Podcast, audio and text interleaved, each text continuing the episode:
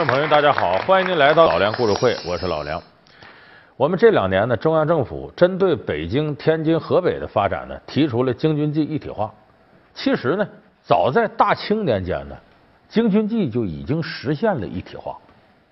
当时的行政首长叫什么呢？叫直隶总督。这直隶总督管多大面积呢？现在北京二环以外，为什么二环以外？二环以里呀，这是中央政权，皇上管。北京的二环以外，加上天津市，加上河北省，加上河南和山东的一小部分，这么大的面积，统称为直隶省。然后呢，行政主管呢叫直隶总督。因为那个时候大清啊，不光是设各个省这个行政区。同时还把那几个相邻的省份捏到一块儿，然后呢，全国分成八个封疆大吏来管这八个地区，哪八个呢？咱就说直隶总督，哎，管刚才我说这边，两广总督，广东、广西；湖广总督，两江总督，四川总督，闽浙总督，甘陕总督，云贵总督，这八个，这八大总督是真正的封疆大吏。你像刚才我说直隶总督。那不光是管行政，还管经济和军事，而且到了晚清的时候呢，直隶总督还要兼北洋大臣，全权管理外交事务。所以，直隶总督是大清总督里边权力最大的。他跟什么有关呢？他离京城太近了，直接和这个皇权的安危关系很大。大清呢，总共呢七十四位直隶总督，前前后后。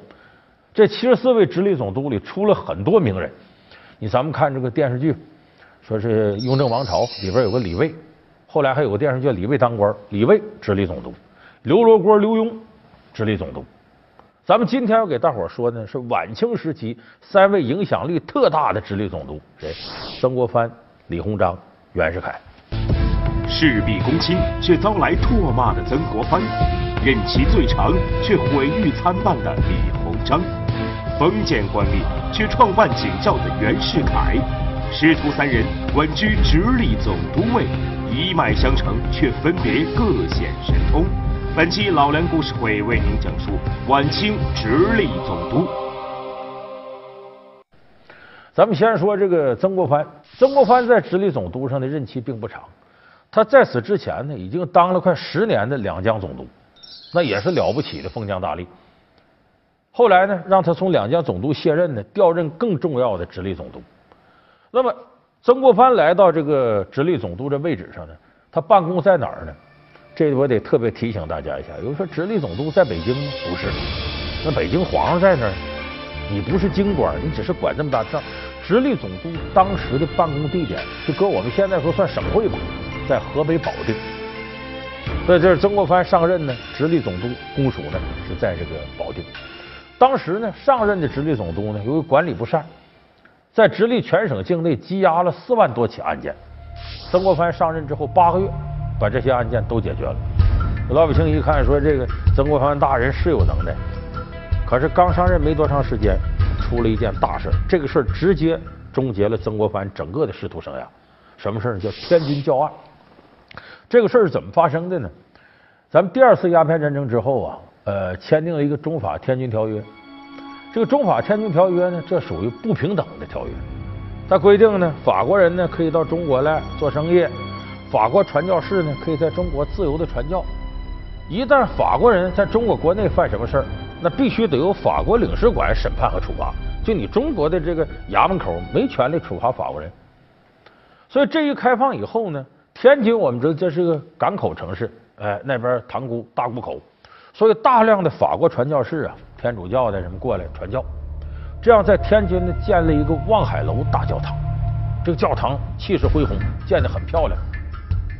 他这个传教士来了呢，首先呢，他要传播自己教义的时候，得获取老百姓的信任。呃，他干了很多民间慈善的事儿。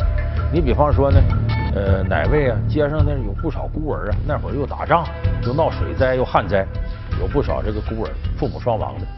你要把这孤儿啊给我送到教堂来，教堂养这些孤儿，搞慈善。而且呢，哪个好心人把孤儿只要送到这儿来，教堂这些传教士跟修女啊给你钱，哎，感谢你为主做了件好事，把孤儿送我这儿来了。可是这个事儿呢，被有些个良心大大的坏了的中国人呢给利用了。哎，整个小孩送教堂去给钱，这好事啊！所以有些不法分子拐卖儿童，说白了，人家有爹有妈的，把孩子给偷出来，给抱走了，送这儿来，你给我钱吧，一手交钱一手交货，成卖孩子的了。而偏赶上那个时候呢，传染病流行，有那么一阵儿啊，望海楼大教堂里死了二三十个孩子，但都孤儿。结果这下外边传闻说这大教堂啊，这帮外国人、法国人不干好事，拐孩子。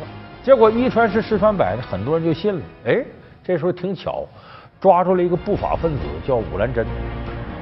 武兰珍被捕后供认，是望海楼教堂的看门守卫王三指使他拐卖儿童。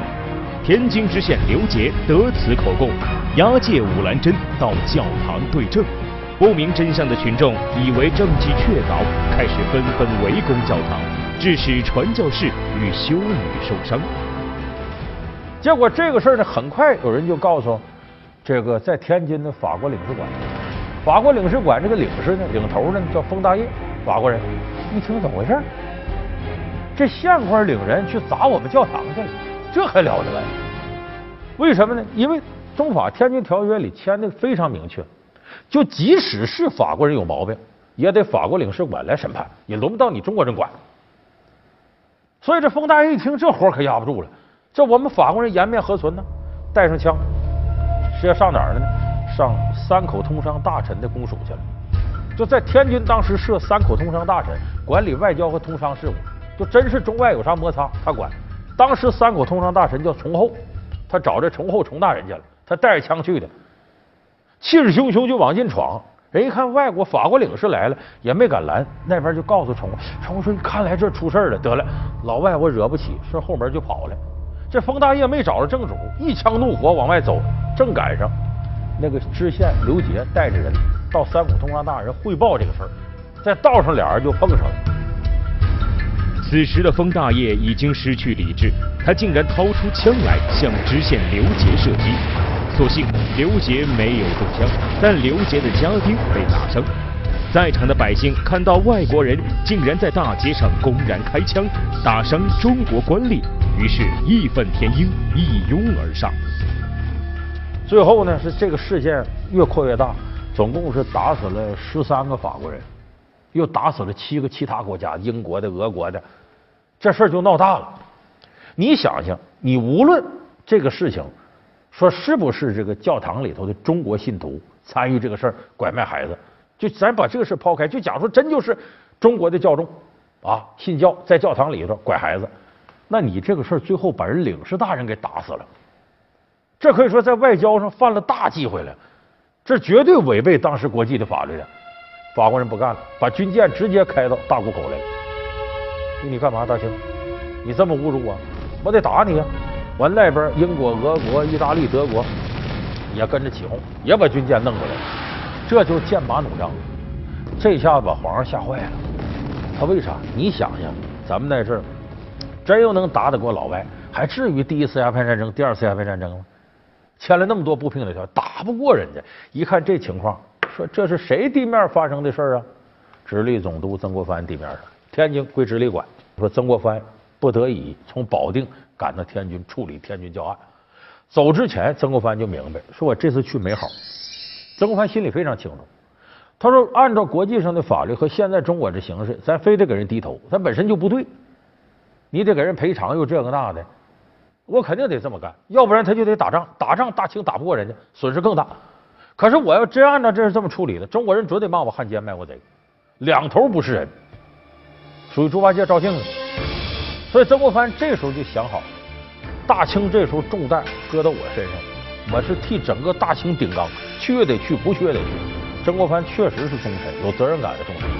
临走之前把遗书都写好了，到了天津他怎么处理？他得秉公处理啊，然后调查这个事儿，把天津的这个道台啊、知府啊，一直到这个天津这知县刘杰都给处罚了，一撸到底，发配新疆充军。法国人不干，这不行，你得找到真凶。到底谁把我们这领事大人给打死了？最后那那么多老百姓上去，法不责众，谁知道哪一拳哪一脚谁打的？没招了，就得是找替罪羊呗。所以咱们八十年代有部影片叫《老少爷们上法场》，说当时曾国藩是二百两银子买一个人头，说买死囚的买什么来顶缸。守备大爷，这哈可都是你花银子买来的送命的老少爷们儿，哼，每个大子儿都是血肉钱呐。银子不是都给了吗？可是守备府金二爷每人少给了一百两，哼，明明是一个爷们值二百两，为嘛不给足了？对，那不好。有这等事儿？就是啊，我们也太不值钱了。就是这样，一百两我们就不去死，这叫强壮咱爷们儿。若是实情，每人便再补一百两。早干嘛了？这不小看我们吗？早干嘛了？不死了，再给一万两，嘿，也不死了。不死了。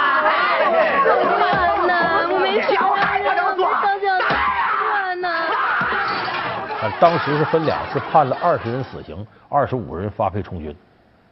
完了，同时给法国和俄国呀赔了不少钱，总算把这事儿给平下来了。平下来，平下来了。老百姓不明真相的不干了啊！你这个曾国藩卖国贼、汉奸啊，得把你祖坟刨了。把，曾国藩背了不少黑锅。而且那个时候，法国军舰气势汹汹开到大沽口，马上就要开炮打你。有人就问曾国藩说大人，这事儿处理不好，真打仗咋办？曾国藩说：“只要我在，我三寸气在，我不能让仗打起来。一旦要打仗，大清割地赔款肯定打不了，损失更大。我们只能忍辱负重，把这业先接过去。我个人承担骂名。真要打仗不要紧，我就来到大沽口，我往那大炮底下一站，你不法国领事被打死了吗？我作为直隶总督，大清一品大员，你把我打死，我给他抵命。只要你别在打仗，就没问题。”所以曾国藩当时以报必死之心来化解大清和国际上这个争端，可是当时老百姓，包括咱们后来，有多少人能理解曾国藩这片苦心呢？所以这直隶总督这位置不好干。这不这个事儿过去之后，曾国藩背一下子骂名，也当不了直隶总督了。大清重新调人，你呀回去当你的两江总督，然后换一个人，换谁呢？曾国藩的学生李鸿章，李鸿章继任直隶总督。本期老梁故事会为您讲述晚清直隶总督李鸿章在直隶总督位置上，除了中间短暂的下去过几个月，前后任职长达二十五年。你看李鸿章上任呢，也直接面临着收拾天津教案这个烂摊子，曾国藩之后这个摊子。虽然说曾国藩在这事上受了很多委屈，却给李鸿章增了不少话语权。因为李鸿章上任的时候呢，一看呢。三口通商大臣崇厚啊，就前文书咱说跑了那个，他这次去法国给人赔礼道歉去了。李鸿章接过来呢，把三口通商的事也管过，发现呢这不对，这怎么不对呢？三口通商大臣呐，只管外交和通商，人家老外要提出来说这个事儿，你们得怎么怎么办，他做不了主，还得直隶总督拿主意，往上报请皇上。所以李鸿章建议还设什么三口通商大臣，直接直隶总督把外交通商都管了得了。皇上一看，对，省这事了，直接就批了。所以李鸿章这时候直隶总督兼北洋大臣，那可不光是我前面说的什么河北省啊、北京市市委书记，不止那概念了。其实还等于担任大清三分之二以上的外交部部长。所以李鸿章是晚清可以说权力最大的一个臣子。那么李鸿章呢，在这个位置上任之后呢，也确实是权倾一时。老外一看呢，李鸿章全权管外交了，英国、法国、俄国、德国全跟李鸿章打交道，这李鸿章就结交了广泛人脉。正好李鸿章呢是非常扎实个洋务派，李鸿章借这机会呢要学西方好的东西，让大清强大起来。所以他当时在天津设立机器局，在唐山设立矿务局，在保定设立印书局，哎，轰轰烈烈的呢就把这个大清的洋务运动搞起来了。那么他当时呢权力都非常大的时候呢。很多这老外来都巴结他，他正是风光的时候。当时日本的调查局局长叫伊藤博文，后来日本首相伊藤博文呢来找李鸿章商量事儿了。商量什么事儿呢？说这个我们呢想跟朝鲜拉近点关系，说拉近点关系，想侵占朝鲜。可是朝鲜当时呢是大清的属国，我跟你商量商量，有些权利你让渡给我们，比方允许我们船呢走到哪儿什么的。李鸿章来气了，这是我们家事你还来了？不行不行，就给这个伊藤博文给卷回去了。伊藤博文说：“我走时候啊，给你一句忠告，你们别牛，你大清要不搞这个内部改革，不出多长时间，日本就得全面超过你。李鸿章当时信也没信，果不其然，十年以后应验了。甲午中日海战，这大伙儿咱都知道，北洋水师全军覆没。这回伊藤博文当时是首相了，那你谈判，派人跟伊藤博文谈判，要签条约，就我们后来说这马关条约嘛。伊藤博文脑袋晃的跟拨浪鼓，不行不行，你来不够分量。说谁来？你还让我们皇上来？那倒不用，你让李鸿章来。为啥？当年他憋口气，让李鸿章来跟他谈了。没办法，李鸿章直隶总督兼北洋大臣，跑到日本去跟人谈去。这一下子主动权在日本人手里了。伊藤博文牛，你谈吧，直接提出来，把你们那个大沽口啊、山海关、天津都让我们日本人驻军占领。李鸿章说：“哎呀，这不行啊，真不行啊！汪洋大盗，柴口不入。獣には獣の、犬には犬の、盗人には盗人の道理がある。 道义敗者である秦国は、我が日本の道理に従うほかないのです。真是道可道，非常まあ道理などとそれは下道というもの好吧。となればな我方的价码是我が方地不可割，領土の割譲はな赔款嘛，最多賠償一亿两白银。 1億程度大日本帝国に、其实伊藤博文就借这机会羞辱李鸿章，把李鸿章给羞臊的。二次谈判、三次谈判 都没达成，第三次谈判失败了。李鸿章坐着轿子从伊藤博文府上出来，到门口被日本一个愤青，说白了武士道这个人，啪就打一枪。史书上说呀，说这一枪子弹直接打到李鸿章左眼睛底下去了，这扯淡，真子弹打里他能活得了吗？是什么？那时候日本愤青手里拿着枪啊，说白了跟后来那气枪散弹差不多，一个弹片啪打到里边去了。这个事儿一出呢，震动了国际社会，所以当时这个事引出国际影响，李鸿章来谈判来了，大清重臣呐，让你一个日本愤青，一个武士给打一枪，差点没打死，日本天皇都急了。当时日本天皇夫人还做好绷带送李鸿章府上，又道歉干嘛去？接着李鸿章忍着这疼，不不，我借这机会接着跟伊藤博文谈。伊藤博文说：“那，哎，这人都是有脸面的啊，你既然都这样，我往后退步吧。”所以原来马关条约里定的赔款白银三亿两，李鸿章这一个弹片改成两亿两，大清少赔了一亿两白银。これは我が国からの最後通帳です。这是我国最后通牒，中道閣下のご負傷に対し、为了对お詫びの意を込めて、工厂大的受伤表示歉意，賠償金を3億テールから2億テールに減額いたしました。从三亿两白银减至それ以外の条件については、至于其他条款もう一切譲れません。断不能更改。挨了一枪，一発の少赔一亿两白银。 既是如此，那么我再挨两枪好了。銃弾を浴びればよいではないか所以这马关条约，李鸿章签了一个不平等条约，可是不是他努力，大清损失会更惨重。那么李鸿章这使命没完事儿呢，到庚子年间闹义和团，这义和团一闹，把老外惹急了，八国联军打进北京，这个烂摊子怎么办呢？慈禧太后都跑西安去了，还得谈呢，赶紧把李鸿章调出来， 直隶总督、北洋大臣，赶紧谈判去。八国联军从海上打进来，过天津走廊坊进北京，把北京都弄差不多了，天津更是一片废墟。这直隶总督、北洋大臣到了天津自己的办公署，已经成了废墟了。李鸿章一屁股坐到废墟上，嚎啕大哭。这个人丢的，那没办法，得担着责任呢。委委屈屈的跟人谈，谈了一年，签了个辛丑条约。咱们知道这最不平等的条约。签完这个条约，两个月以后。李鸿章一窝囊死了，他死了谁接呢？他的学生袁世凯。夫念臣受之最早，荣恩最深。每念时局艰危，不敢自称衰痛。切念多难兴邦，因忧体盛。臣敢请太后、皇上举行新政，再图自强。直隶乃珠江之本，北洋乃臣所首创。臣见袁世凯正式接任臣职，臣在九泉，恕无遗憾。